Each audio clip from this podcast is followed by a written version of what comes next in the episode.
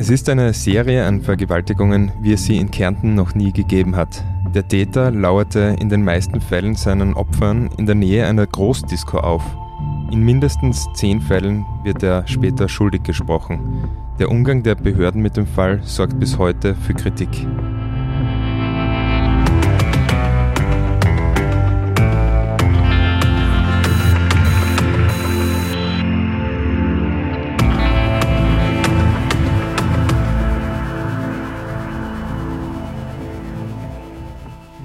Und damit herzlich willkommen bei Delikt, dem Kriminalpodcast der kleinen Zeitung mit Fällen, die in irgendeiner Art und Weise einen Steiermark- oder Kärnten-Bezug haben.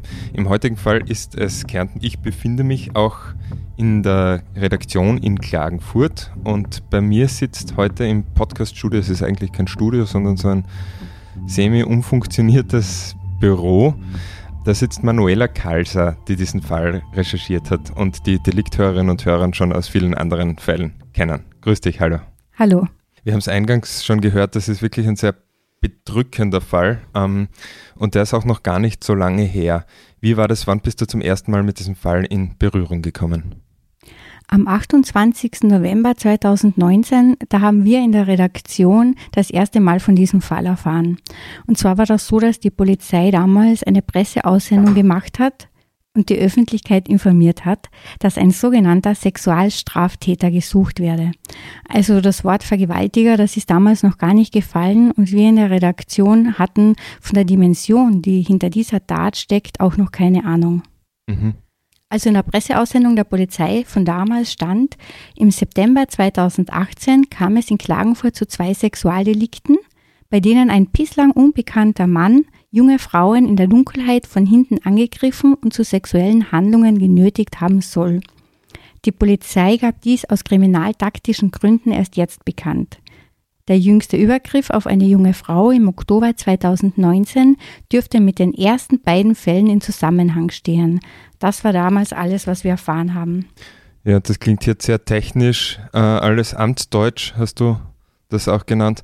Aber es wird sich noch zeigen, was eigentlich für schreckliche Taten dann hinter dieser, dieser schlichten Aussendung stecken.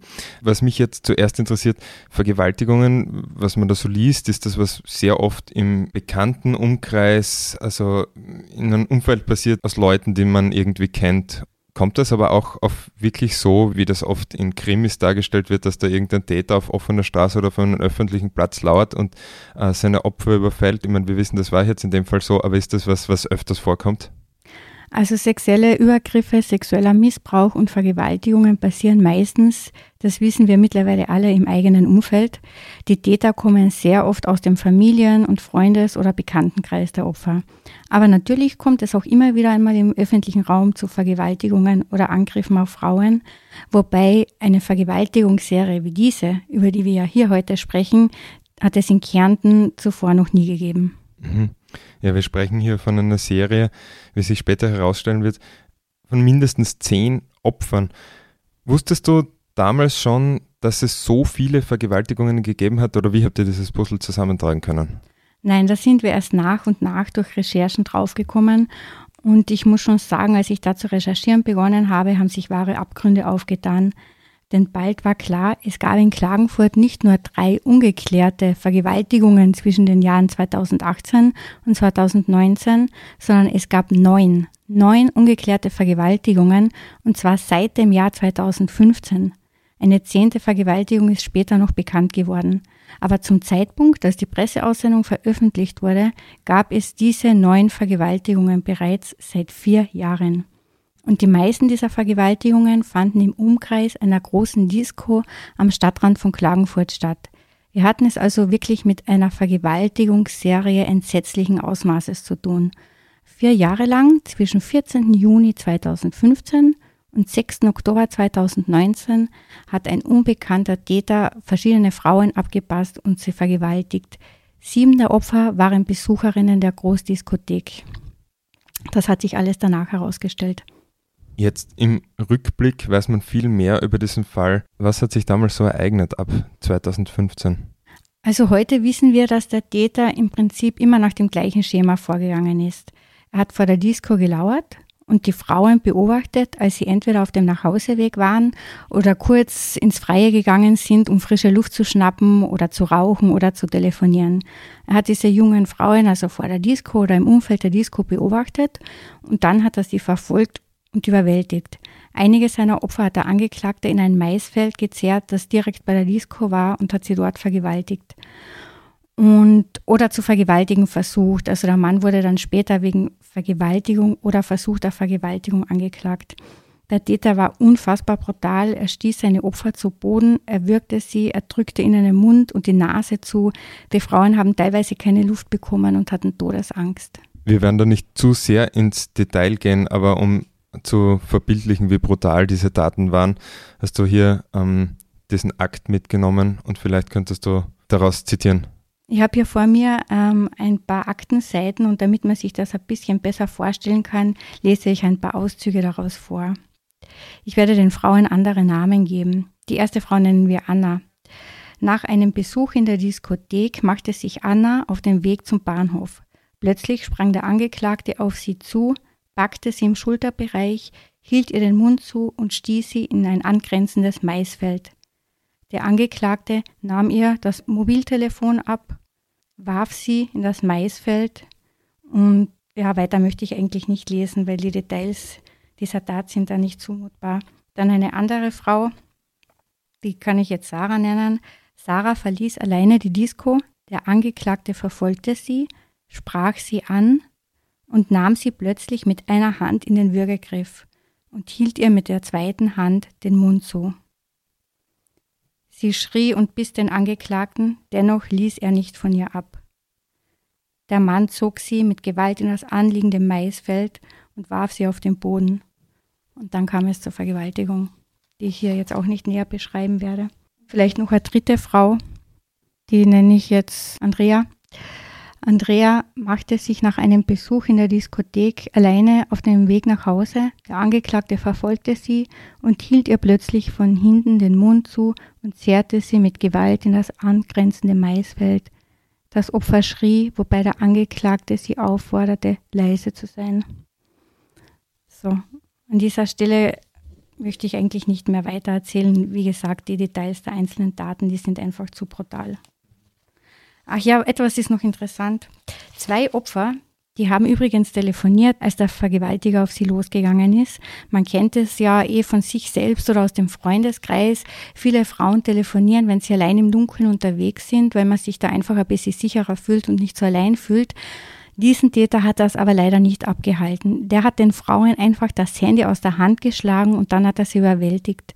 Und die Schreie und die Hilferufe der Frauen waren teilweise noch am Telefon zu hören. Das hat die Staatsanwältin später beschrieben. Mhm. Das heißt, die Gesprächspartnerinnen oder die Gesprächspartner der Opfer wurden dann zu Ohrenzeugen dieser Daten. Gab es sonst noch irgendwie Zeugen oder war, wie war diese Gegend? War das so schwer einsehbar oder hat der Täter da einfach machen können, was er will, ohne irgendwie äh, ertappt zu werden oder von irgendwem bemerkt zu werden? Ja, es gab Zeugen. Ich glaube, in einem Fall oder in zwei Fällen gab es Zeugen, die die so am Rande mitbekommen haben. Und zwar haben die die Schreie der Frauen gehört und in einem Fall war das dann so, dass die Zeugen auf diese Schreie aufmerksam geworden sind und die haben dann zum Täter gebrüllt, verschwinde, hau ab. Und dann hat der Täter das weitergesucht und die Frau konnte sich befreien. Und in einem anderen Fall hat das Opfer auch so laut geschrien, dass sich mehrere Personen Richtung Tatort begeben haben, weil die sind darauf aufmerksam geworden. Und da ist der Angeklagte geflüchtet und die Frau ähm, konnte dann eben auch flüchten. Die allermeisten Opfer, die haben sich ja voll zu wehren versucht. Also diese Frauen haben den Täter geschlagen und gekratzt und getreten und sie haben gebrüllt, so laut sie konnten, wenn er ihnen nicht gerade den Mund zugehalten hat. Und einigen Frauen ist dann eben auch die Flucht gelungen.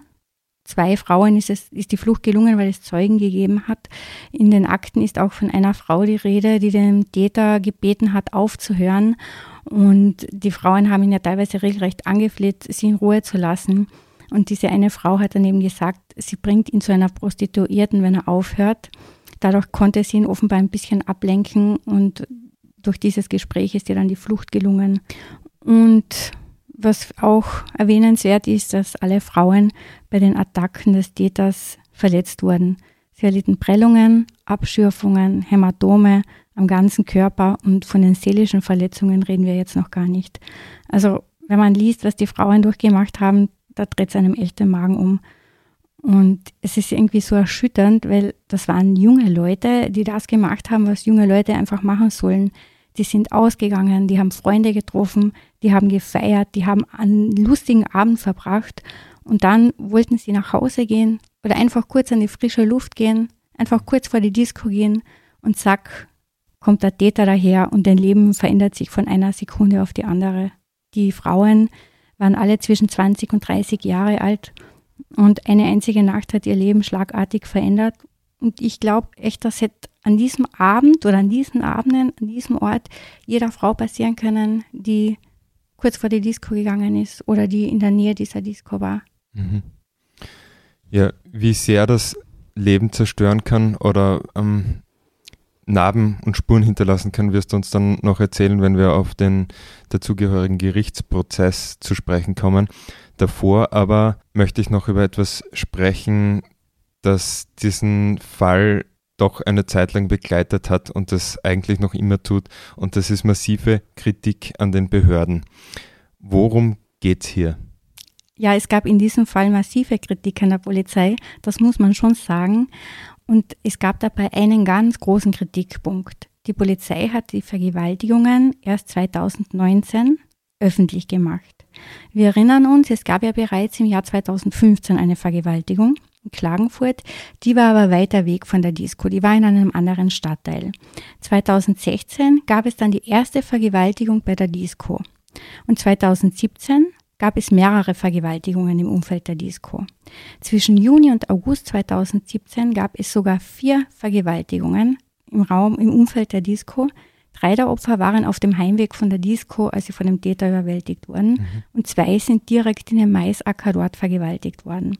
Und trotzdem hat die Polizei die Öffentlichkeit nicht informiert. Warum nicht? Das hat eben für massive Kritik gesorgt und auch mich beschäftigt diese Frage bis heute. Deshalb haben wir heute Rainer Dionisio, den Sprecher der Polizei, zu uns geladen und ihn gebeten, zu dieser Kritik einmal Stellung zu nehmen. Und inzwischen sitzt er jetzt bei uns hier am Tisch. Rainer Dionisio, Sprecher der Kärntner Polizei. Herzlich willkommen und danke, dass Sie sich die Zeit nehmen, da bei uns im Podcast auch über diesen Fall zu sprechen. Ja, grüß Gott, mache ich sehr gerne. Ja, also meine erste Frage ist, warum hat man die Öffentlichkeit erst drei Jahre nach der ersten Vergewaltigung bei der Disco informiert? Warum hat die Polizei die Disco-Besucherinnen nicht gewarnt? Die Frage ist per se so leicht nicht zu beantworten, aber vielleicht mit einfachen Worten gesagt, es war am Anfang der Ermittlungen nicht klar, dass es sich um eine Serie handelt.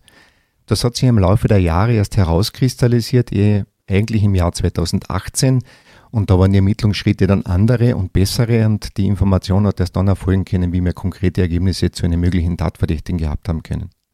Okay, also 2017, wo es diese Vergewaltigungen im Umfeld der Disco gegeben hat, da haben die Hinweise noch nicht ausgereicht aus Ihrer Sicht jetzt, um eine Serie zu erkennen.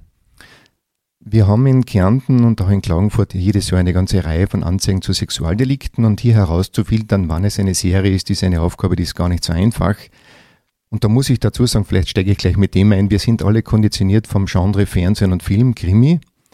Da sehen wir ja jeden Tag Filme und Serien vom Tatort bis zu CSI Miami.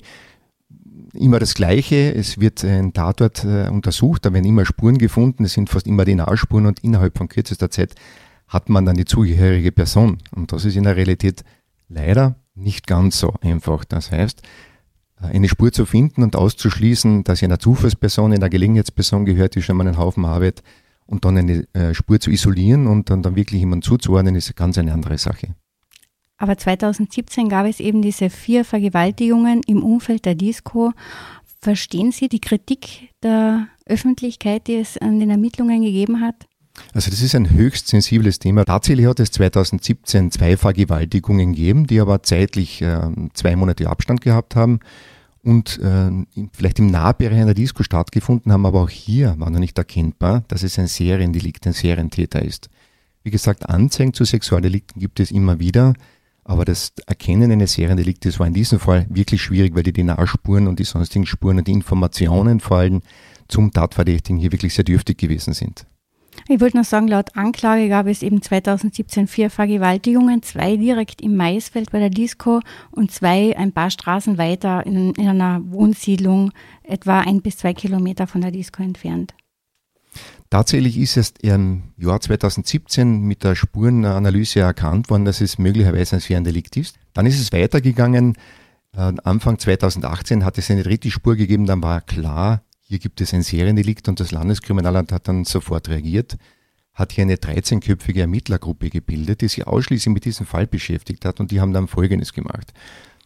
Die haben zum Beispiel das Bundeskriminalamt eingeschaltet mit der Täteranalyse, das heißt, dass ein Profiling sozusagen stattfindet, wer könnte der Täter, der Tatverdächtige sein. Sie haben dann alle geklärten und auch ungeklärten Fälle der letzten Jahre aus dem Großraum Klagenfurt aufgearbeitet, nochmal aufgemacht, die Opfer, soweit das möglich war, und auch die damaligen Zeugen nochmal einvernommen und so versucht, hier Spuren zu generieren und vielleicht Hinweise auf den Täter zu bekommen. Es sind dann Schwerpunktaktionen äh, gemacht worden. Es ist äh, wirklich auch mit gemeinsam mit äh, den Disco-Betreiber eine Aktion ins Leben gerufen worden, der war ja sehr kooperativ, dass es Taxigutscheine gibt, dass die Leute sicher nach Hause kommen. Das heißt, 2018 war klar, es ist eine Serie von drei, das haben wir erst dann gewusst, drei Fälle, aber es ist dann in dem Sinn sozusagen keine unmittelbare Notwendigkeit gewesen, hier medial tätig zu werden, wiewohl, und auf das komme ich später noch zu sprechen, die Bekanntgabe von Sexualdelikten immer eine Gratwanderung ist. Warum ist das so eine Gratwanderung? Sexualdelikte sind äh, aus meiner Perspektive eines der schlimmsten Verbrechen, die man einem Menschen antun kann. Ähm, ich habe ein persönliches Erlebnis, das möchte ich vielleicht an dieser Stelle erzählen. Das ist schon einige Jahre zurück. Da ist eine junge Frau am helllichten Tag in der Öffentlichkeit in der Nähe einer belebten Stelle vergewaltigt worden. Sie hat sein Herz gefasst, hat das angezeigt. Auch das ist ja nicht, nicht selbstverständlich, wird auch immer besser, Gott sei Dank. Sie hat das angezeigt und hat die Bedingung gestellt, sie spricht nur dann, wenn ihr versichert wird, dass es anonym bleibt, dass es auch keine, keine Zeitung, kein Medium kriegt.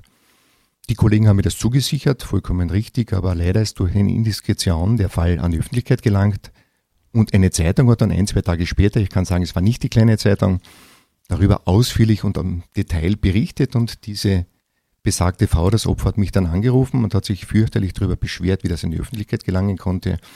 Und ich erinnere mich noch ganz genau an dieses Gespräch.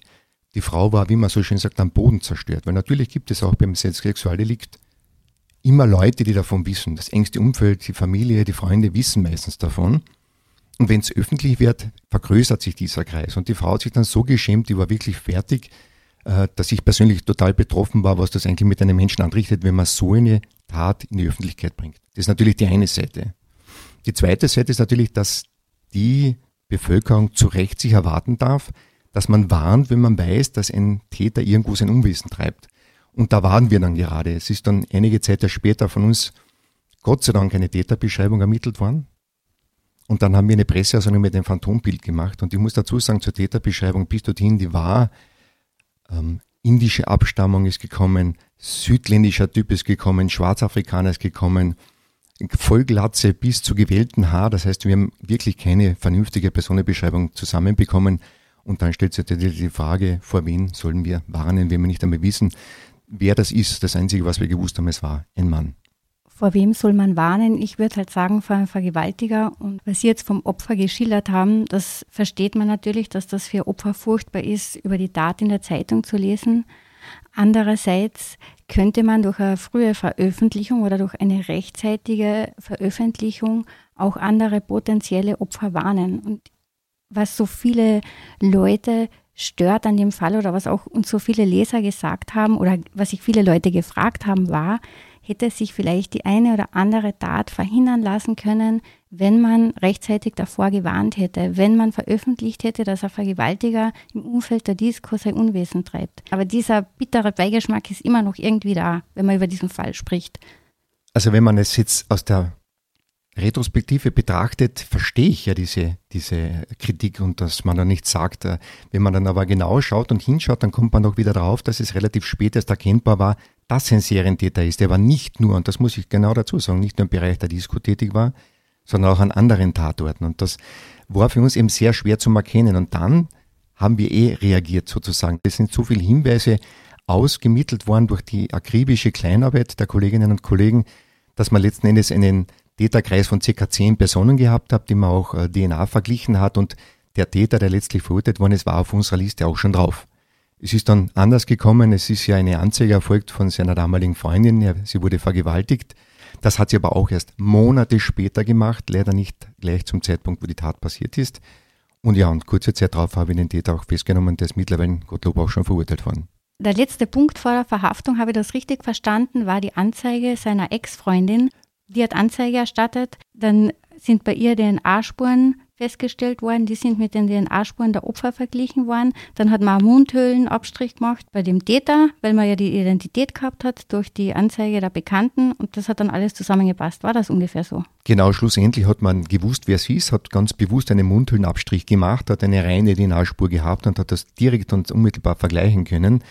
Vielleicht erlauben Sie mir noch kurz zu berichten, DNA-Spuren ist eine Sache, die natürlich heute ähm, üblich ist und die auch meistens funktioniert, aber eben nicht immer, weil es immer darauf ankommt, wie schaut die Spur aus. Die ist sehr oft vermischt mit anderen DNAs, das heißt, das ist ganz schwer zu isolieren und dann braucht es spezielle Untersuchungen, da braucht es Anordnungen dazu und das dauert alles seine Zeit und deswegen war es in diesem Fall auch so schwierig, irgendwo die Serie zu erkennen und vielleicht dann auch auf den Täter zu schließen, weil die DNA-Spuren zwar vorhanden waren, aber leider nicht so eindeutig, dass man sofort gewusst hat, das war einer, das war einer dieselbe Person.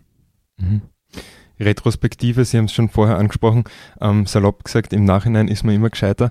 Aber um sich für die Zukunft zu rüsten, für eventuelle neue Serien dieser Art, hat die Polizei da Schritte gesetzt oder was hat man daraus gelernt? Was hat sich geändert seitdem? Oder konnte man da irgendwelche Schlüsse ziehen, um zu sagen, naja, beim nächsten Mal könnten wir das und das machen, um sowas vielleicht früher zu erkennen? Also wir sind eine lernende Organisation und scheuen es nicht davor, neue Wege zu beschreiten und nehmen Kritik immer ernst. Und natürlich äh, es gibt auch immer wieder Sachen, wo man sagen muss, da schauen wir uns genauer an, vielleicht passt das, vielleicht gibt es diese Kritik auch wirklich berechtigt. Das haben wir auch in diesem Fall gemacht und wir haben uns darauf äh, verständigt, dass wir insbesondere in allen Sexualdelikten uns mit dem Landeskriminalamt, mit den Kriminalabteilungen in den äh, Städten auch wirklich genauestens abstimmen. Wirklich jeden Fall einzeln beurteilen. Da wird mir auch immer vorgelegt. Das heißt, es wird nichts veröffentlicht, ohne dass sozusagen jedenfalls der Büroleiter der Öffentlichkeitsarbeit und wenn das erforderlich als Abteilungsleiter des Landeskriminalamts drüber geschaut hat, dass wir uns abgestimmt haben und dann zum Schluss kommen, das muss veröffentlicht werden oder das ist eben nicht zu veröffentlichen. Ich darf hier noch einmal bedenken, da sind wir wirklich sehr kritisch, weil in den allermeisten Fällen immer ein Opfer dahinter steht, äh, dass das auch nicht will und das sehr leicht dann zu identifizieren sein könnte. Wie wohl dem gegenübersteht äh, diese Gratwanderung, wann ist es zu veröffentlichen, wann müssen wir die Bevölkerung warnen, das nehmen wir sehr ernst und aus diesem Fall nehmen wir mit, dass wir daher noch genauer hinschauen und dass es wirklich äh, eine Sache ist, die wir auf keinen Fall auf die leichte Schulter nehmen. So der einzelne Fall wird da genauestens geprüft. Ja, Sie haben jetzt vorher schon diesen Fall geschildert, wo eben Details über so ein Verbrechen bekannt geworden sind und die Frau das zutiefst erschüttert hat. Äh, was unternehmen Sie dagegen, dass das jetzt nicht mehr passiert in Zukunft? Es wird ja viel mehr anonymisiert. Wir kennen das auch von Aussendungen. Es wird teilweise nicht nur mehr der Ort, an dem das Verbrechen stattgefunden hat, in den Presseaussendungen bekannt gegeben, ähm, zum Schutz der Opfer, oder? Tatsächlich verändert sich die Rechtsprechung und ich mache das fast 20 Jahre jetzt schon dieses äh, Mediengeschäft und habe da einfach miterleben können, wie sich das verändert hat, wie sensibler und genauer und zurückhaltender die Auskünfte geworden sind für die Presse hat man vor 20 Jahren noch den Namen genannt, da ist das weitergegangen mit den Anfangsbuchstaben des Tatverdächtigen oder Opfers. Auch das ist nicht mehr möglich. Das heißt, wir müssen hier genauestens anonymisieren.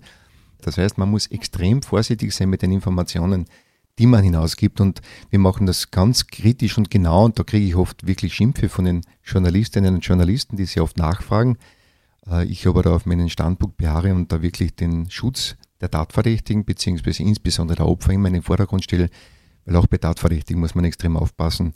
Die können ganz schnell äh, Opfer einer Verwechslung werden oder vorverurteilt werden. Da muss man wirklich ganz gewissenhaft sein. Und das machen wir und das machen wir in jedem einzelnen Fall ganz gewissenhaft. Aber eine Frau, die Anzeige erstattet, weil sie vergewaltigt wurde, die kann sich sicher sein, dass von ihr kein Alter und kein Beruf in der Zeitung steht, dass ihr Wohnort, die Stadt, in der sie lebt und so weiter, dass das nicht in der Zeitung steht, weil die Polizei das nicht in einer Aussendung veröffentlichen wird. Das ist dann einfach nur eine Frau. Also ich kann ganz genau sagen, wie wir mit Sexualdelikten umgehen. Allgemein, wir äh, lassen das überhaupt weg, wenn wir nicht sehen, dass es hier einen Informationsbedarf für die Öffentlichkeit gibt. Nämlich ganz mhm. viele Sexualdelikte passieren im privaten, im familiären Bereich sogar. Das ist eine Sache, die muss die Öffentlichkeit in dem Sinn meistens nicht erfahren, weil es ja eine, keinen direkten Bezug dazu gibt. Und da ist immer wieder für mich insbesondere persönlich das Persönlichkeitsrecht der betroffenen Opfer im Vordergrund. Wo wir dann natürlich schon veröffentlichen, das sind, sind äh, Sexualdelikte in der Öffentlichkeit passieren, im öffentlichen Raum. Und da achten wir extrem darauf, dass das niemand identifiziert werden kann. Das heißt, da wird der Wohnort in den Bezirk verlegt. Das heißt, wenn jemand in Grafenstein äh, zu Hause ist, dann heißt das dem Bezirk Klagenfurt-Land, es gibt kein Alter, es gibt keinen Beruf, sondern nur eine Frau aus Klagenfurt-Land wurde Opfer eines Sexualdeliktes, um hier wirklich großmögliche Sicherheit für die Opfer auch zu gewährleisten. Vielleicht, dass wir das nochmal klar festhalten, eine Anzeige in so einem Fall ist immer sehr wichtig und wahrscheinlich je schneller, desto besser auch, um die, die Tat dann wirklich aufklären zu können. Also da hat sich doch einiges verändert. Die Opfer kommen Gott sei Dank viel öfter jetzt zur Polizei und zeigen das an und für uns ist es extrem wichtig, dass das schnell passiert. Spuren verschwinden, Spuren, vermischen sich, Spuren werden verändert und die Eindrücke sind andere, sobald ein, zwei, drei Tage vergangen sind. Wir bitten wirklich alle Opfer kommen Sie sofort zur Polizei. Mhm. Sie dürfen darauf vertrauen, dass wir darauf geschult sind, wie wir mit Opfern umgehen, wie wir die Anonymität wahren können. Äh, das funktioniert wirklich ganz gut und es ist Gottlob wirklich so, dass sich das verändert hat und das Anzeigeverhalten viel besser geworden ist. Mhm. Eine letzte Frage vielleicht noch, um auf dieses Disco-Umfeld sprechen zu kommen noch einmal. Ähm, Jetzt ist das im Umfeld so einer Diskothek oder der Nachtgastronomie ja oft nicht alles im legalen Bereich und dass da irgendwie Drogen, ja, Alkohol vielleicht jetzt weniger, aber diese Dinge im Spiel sind. Wie ist das dann, wenn sich Zeugen melden, wenn die etwas beobachten ähm, im Umfeld einer Disco oder in diesem Umfeld und dann eigentlich die Polizei rufen wollen, aber sie haben Angst davor, jetzt selbst in Probleme zu geraten, weil sie vielleicht mit Drogen hantiert haben oder damit was zu tun haben, können die sich sicher sein, dass sie dann für das nicht belangt werden? Also ich kann jetzt keinen Persilschein dafür ausstellen, dass man Straftaten begehen kann und dann bei der Polizei etwas anzeigt. Das weiß ich nicht. Im Detail kann ich jedenfalls sagen, dass genau bei solchen Delikten Zeugenaussagen auch anonym behandelt werden. Äh, das kann man auch im Extremfall telefonisch machen. Wir sind jedenfalls für jeden Hinweis dankbar, weil genau dieser Fall hat gezeigt, wie schwierig es ist, einen Täter zu ermitteln, wenn man keine Anhaltspunkte hat oder ganz wenig Anhaltspunkte hat. Da muss ich unseren Kriminalisten noch ein Lob aussprechen. Die haben sie wirklich hineingekniet und das geschafft darf vielleicht noch erwähnen, wie wir erkannt haben, dass es zumindest zwei Sexualdelikte im Bereich dieser Disco gegeben hat, da ist die Polizei natürlich sofort tätig geworden. Es sind dort Streuer gerodet worden, es sind Bäume geschnitten worden, es sind, ähm, der Bauer wurde gebeten, hier keine Mais zu pflanzen, dass es einen möglichen Täter ähm, keine Chance gibt, äh, sich zu verstecken. Es sind ähm, von unserer Kriminalprävention Flyer verteilt worden sicheren, für einen sicheren Heimweg. Es hat, wie gesagt, auch eine Aktion gegeben für einen sicheren Heimfahrt mit dem Taxi. Ja, vielen Dank, Rainer Dionisio, noch einmal, dass Sie sich die Zeit genommen haben und uns die Sicht der Polizei in diesem Fall geschildert haben. Danke fürs Kommen. Sehr gerne. Ich hoffe, dass ich ein bisschen zur Erklärung beitragen konnte. Sie dürfen darauf vertrauen, alle Kärntnerinnen und Kärntner dürfen darauf vertrauen, dass die Polizei alles machen wird, um die Sicherheit bestmöglich zu gewährleisten. Sie dürfen bitte alle nicht vergessen, auch wir haben Kinder, Enkelkinder, auch wir wollen, dass unsere Kinder und Enkelkinder sicher von der Disco oder vom Fahrzeug oder wo auch immer nach Hause kommen. Äh, allein schon aus diesem Grund darf uns niemand unterstellen, dass wir hier irgendwo schlampig arbeiten oder bewusst irgendwas machen, was der Sicherheit nicht zuträglich wäre. Wir machen alles nach bestem Wissen und Gewissen, sind aber auch selbstkritisch und wenn es einen Fehler gibt, dann werden wir daran arbeiten und den verbessern. Danke und alles Gute. Danke. Sehr gerne. Ja, also jetzt, Manuela, kennen wir auch die Sichtweise der Polizei in diesem Fall. Der ging dann vor Gericht und du warst da dabei. Wie war das damals? Ja, genau. Der Täter wurde angeklagt. Der Prozess, der war im Oktober 2020, also noch in der Corona-Zeit. Im Gerichtssaal trugen alle Masken und als der Angeklagte den Gerichtssaal betreten hat, war mir sofort klar, dass du als Frau gegen den überhaupt keine Chance hast. Er ist dir als Frau körperlich überlegen. Er war groß, fast 1,90 groß und er hatte breite Schultern und er hat sehr stark gewirkt. Die Atmosphäre im Gerichtssaal war sehr bedrückend.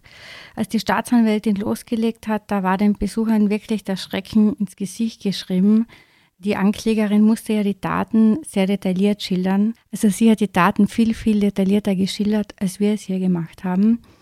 Und das war sehr erfahrene Staatsanwältin. Aber selbst sie hat gesagt, dass sie dieser Fall erschüttert. Wörtlich hat sie gesagt, selbst mir fällt es schwer, die Daten, die dieser Angeklagte begangen hat, in Worte zu fassen.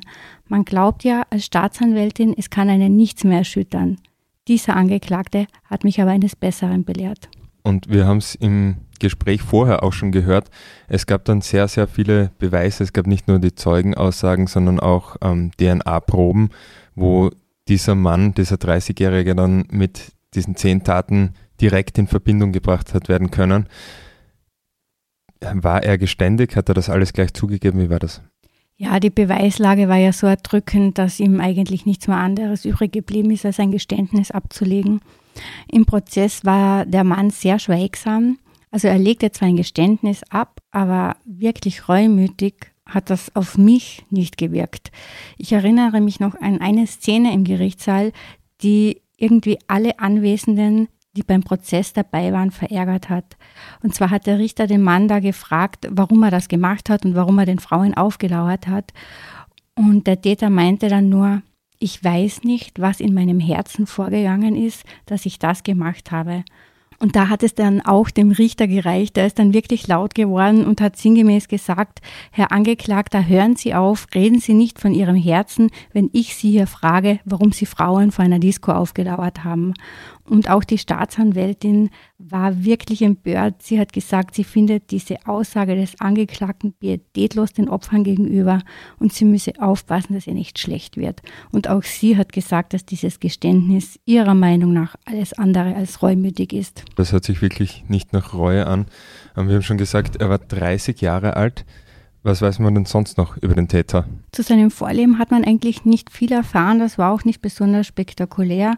Also der Mann war 30 Jahre alt, er stammte aus Südostafrika und führte vor seiner Verhaftung ein unauffälliges Leben in Klagenfurt. Er hatte keine Vorstrafen, er war berufstätig, hat immer gearbeitet, sein eigenes Geld verdient und viel mehr hat man eigentlich nicht über ihn erfahren.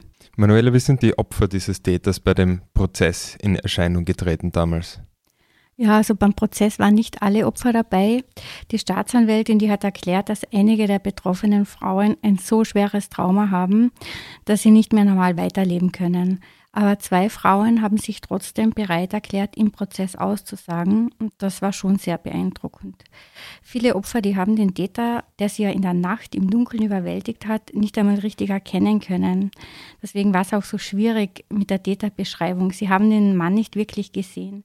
Und eine der Frauen, die war genau aus diesem Grund im Gerichtssaal. Sie wollte nämlich sehen, wie der Mann aussieht, der das angetan hat. Mhm. Und der Fall dieser Frau, der hat mich übrigens besonders erschüttert. Denn sie hat sich von ihrer Mutter in der Nacht vor der Disco abholen lassen die Mutter ist also mit dem Auto zur Disco gefahren, die hat aber ein bisschen weiter Weg geparkt. Ich glaube, vor der Disco ist die Parksituation irgendwie schwierig gewesen. Die Mutter hat also um die Ecke geparkt und hat dort auf ihre Tochter gewartet und die junge Frau war gerade am Weg zum Auto ihrer Mutter, als sie vom Angeklagten überfallen und vergewaltigt wurde. Das ist irgendwie so ein schrecklicher Gedanke. Die Mutter hat im Auto gewartet und ihre Tochter ist vergewaltigt worden. Was hat diese Frau erzählt? Ja, sie hat es ungefähr so geschildert, wie wir es vorher schon in kurzen Aktenauszügen erzählt haben. Die Frau hat gesagt, er hat mich in einen Acker geschmissen und vergewaltigt. Ich hatte Todesangst. Seit der Tat, das hat sie auch erzählt, leidet sie unter Panikattacken und traue sich nicht mehr allein vor die Tür. Mir haben das übrigens schon früher einmal Opfer von sexuellem Missbrauch oder von Vergewaltigungen erzählt, dass sie immer Panikattacken bekommen, wenn ihnen jemand begegnet, der dem Täter ähnlich schaut. Und das mhm. ist eine furchtbare Beeinträchtigung im Alltag, weil man ständig auf irgendjemanden trifft, der dem Täter ähnlich schaut, der mhm. groß ist, der die gleiche Haarfarbe hat. Und das ist, muss eine furchtbare Belastung sein, wenn man jedes Mal dann, wenn man jemanden sieht, der an den Täter erinnert, Atemnot, Panikattacke bekommt und so weiter. Also das hat diese Frau ähm, geschildert. Sie hat gesagt, ich leide unter Panikattacken und sie traue sich nicht mehr alleine aus dem Haus. Der Verteidiger des Vergewaltigers hat der Frau dann zugehört und dann hat er die junge Frau gefragt, ob sie eine Entschuldigung des Angeklagten akzeptieren würde. Und ohne auch nur eine einzige Sekunde zu zögern, hat die Frau gesagt, nein. Nein, also diese Entschuldigung wollte sie nicht. Was sollte sie damit auch anfangen? Kannst du etwas sagen, was hat das Verhältnis, die Beziehung zwischen dem Verteidiger und dem Angeklagten für einen Eindruck auf dich gemacht beim Gerichtsprozess? Weil das ist ja bestimmt nicht leicht, sage ich einmal, die Rechtsvertretung für jemanden zu sein, der halt diese Dinge angestellt hat. Ich meine, klar geht es im Grunde darum, dass äh, Rechtsvertreter, ein Rechtsanwalt die Rechte seines Mandanten wahren muss und das theoretisch eigentlich seine einzige Aufgabe ist. Aber wie war das in diesem Fall? Kannst du da was sagen dazu? Ja, das war ein sehr routinierter Strafverteidiger. Der hat ja schon die ärgsten Kapitalverbrecher vertreten. Und der hat ein ganz professionelles Verhältnis zu seinen Mandanten gehabt. Die haben miteinander gesprochen. Ich gehe davon aus, dass er sich vorher mit dem Angeklagten abgesprochen hat, dass er ein voll inhaltliches Geständnis ablegen wird. Und das ist dann auch passiert und dementsprechend schnell war der Prozess wieder vorbei. Also das ist ein ganz professionelles Verhältnis zwischen einem routinierten Strafverteidiger und einem Verbrecher. Du hast mir noch von einer Frau erzählt vorher, die bei diesem Prozess die ganze Zeit drin gesessen ist, sich das alles angehört hat und bis zum Schluss geblieben ist, bis zu dem Moment, wo der Täter dann in Handschellen abgeführt worden ist. Warum ja. hat die das gemacht? Ja, genau. Also beim Prozess haben ja zwei Frauen ausgesagt. Die eine Frau, die eben erzählt hat, dass die Mutter im Auto gewartet hat und eine andere Betroffene, die ist auch vor dem 30-Jährigen vergewaltigt worden, die hat erzählt, das war auch erschreckend, die hat erzählt, dass sie mit ihrem Leben abgeschlossen hatte. Sie sagte wörtlich, ich habe eigentlich damit gerechnet, dass er mich umbringen wird. Denn der Täter war so brutal. Also wir wissen ja, er hatte den Frauen teilweise den Mund, die Nase zugehalten, er hat sie gewürgt. Sie hat keine Luft mehr bekommen und sie hat gedacht, sie wird sterben. Und beide Frauen haben ausgesagt und eine dieser Zeuginnen hat sich danach eben in die Zuseherreihen gesetzt und den ganzen Prozess beobachtet. Ich denke, das war für diese Frau vielleicht so ein bisschen ein Akt der Aufarbeitung, denn sie hat ganz konzentriert und ruhig gewirkt, als sie da in Begleitung ihrer Betreuerin gesessen ist und sie hat sich die ganze Zeit den Prozess angehört. Sie hat sich angehört, wie der Angeklagte verurteilt wird. Sie hat sich angesehen, wie der Verbrecher nach dem Urteil in Handschellen abgeführt wird und sie hat sich angesehen, wie er ins Gefängnis gebracht wird. Und das war schon interessant zu beobachten, denn an diesem Tag und in diesem Gerichtssaal, da war diese Frau aus meiner Sicht nicht mehr das Opfer. An diesem Tag war sie nicht mehr das Opfer, da war sie die Stärkere, da war sie stärker als ihr Vergewaltiger, der nur mit gesenktem Kopf vorne gesessen ist und den Handschellen weggebracht wurde. Sie war stark und er war schwach. Sie ist aufrecht im Gerichtssaal gesessen, während er nur seinen Blick auf den Boden gerichtet hat.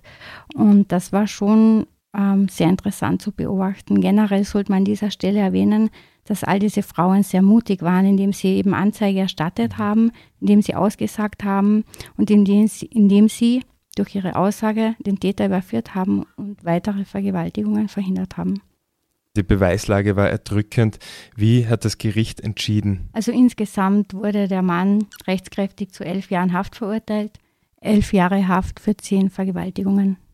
Ja, vielleicht am Schluss, bevor wir diesen Podcast jetzt beenden, noch der Hinweis, es gibt in Österreich viele wichtige und wertvolle Einrichtungen, die Verbrechensopfern beistehen. Da gibt es die Gewaltschutzzentren, den Weißen Ring oder die AVS, um nur einige zu nennen. Und sie beraten betroffene Frauen und begleiten sie auch am Weg zur Polizei oder zu Gericht und sie sorgen dafür, dass die Opfer auch psychologische Hilfe bekommen, die wirklich dringend notwendig ist in einigen Fällen. Und wir werden auch die Links zu diesen Einrichtungen zum Podcast gehörigen Artikel ähm, reinstellen. Da kann man sich dann näher informieren bei Bedarf. Ja, liebe Manuela, danke, dass du diesen Fall uns heute mitgebracht hast. Gerne. Und auch euch, lieben Zuhörerinnen und Zuhörern, vielen Dank fürs Dabeisein bei Delikt.